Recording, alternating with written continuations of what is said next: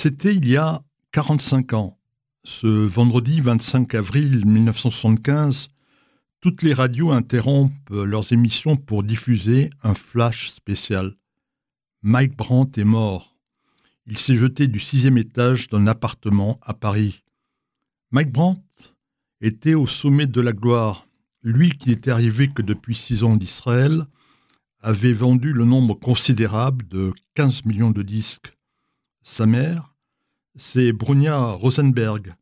C'est une juive polonaise qui a réussi à survivre à Auschwitz. Son père, c'est Fischel Brandt, lui aussi un juif polonais, et lui, il a combattu dans l'armée rouge. Fischel et Bronia font connaissance à Poking. Pendant la guerre, cette ville de Bavière abrite un camp de concentration. En 1945, ce même endroit devient un lieu de transit pour les rescapés de la Shoah. Fischel et Bronia se marient et ils veulent partir en Eretz Israël. Mais ils vont connaître la même tragédie que l'Exodus. Leur bateau est refoulé par les Britanniques à Chypre. On les parque dans un camp à Famagouste. Là-bas, Bronia accouche le 1er février 1947. C'est un garçon. Il reçoit les prénoms de Moshe et Michael.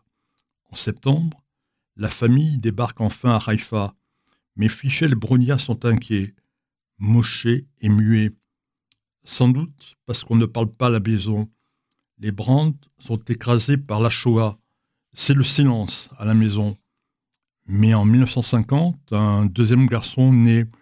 C'est Tsui. Moshe va enfin pouvoir parler avec quelqu'un.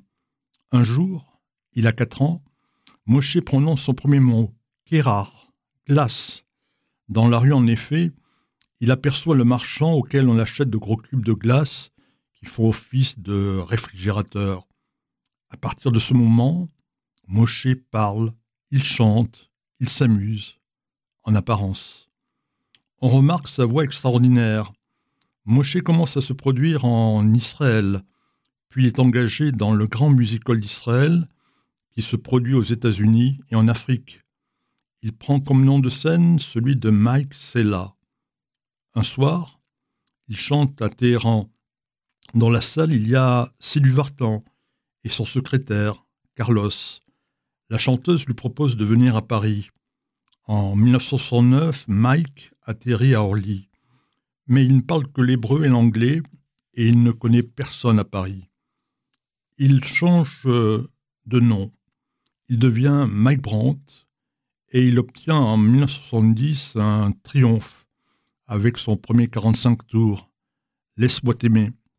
Les tubes vont se succéder à une vitesse vertigineuse et ils vont par moments plus de disques que Johnny Hallyday et Claude François. Mais comme Mike Brandt ne parle pas français, il apprend ses chansons en phonétique. Le 6 octobre 1973 éclate la guerre de Kippour. Tsui est mobilisé, mais pas Mike, qui lui est exempté en raison de son état de santé. Mike va soutenir le moral des soldats en allant chanter dans les bases. De retour en France, Mike Brandt s'épuise. Il en fait trop. Trop de disques, trop de galas, trop de promos, trop de requins dans le monde du show business. Le 22 novembre 1974, Mike Brandt est à Genève. Il tente de se jeter du cinquième étage de son hôtel. Il s'en sort avec une jambe fracturée. Mike passe plusieurs mois de convalescence il lui arrive de faire des cauchemars où il se retrouve euh, dans un camp de concentration. Bronia propose à Mike de venir se faire soigner en Israël.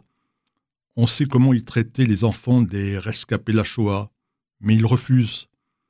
Quelques mois plus tard, Mike Brandt recommence. Et ce 25 avril 1975, il réussit.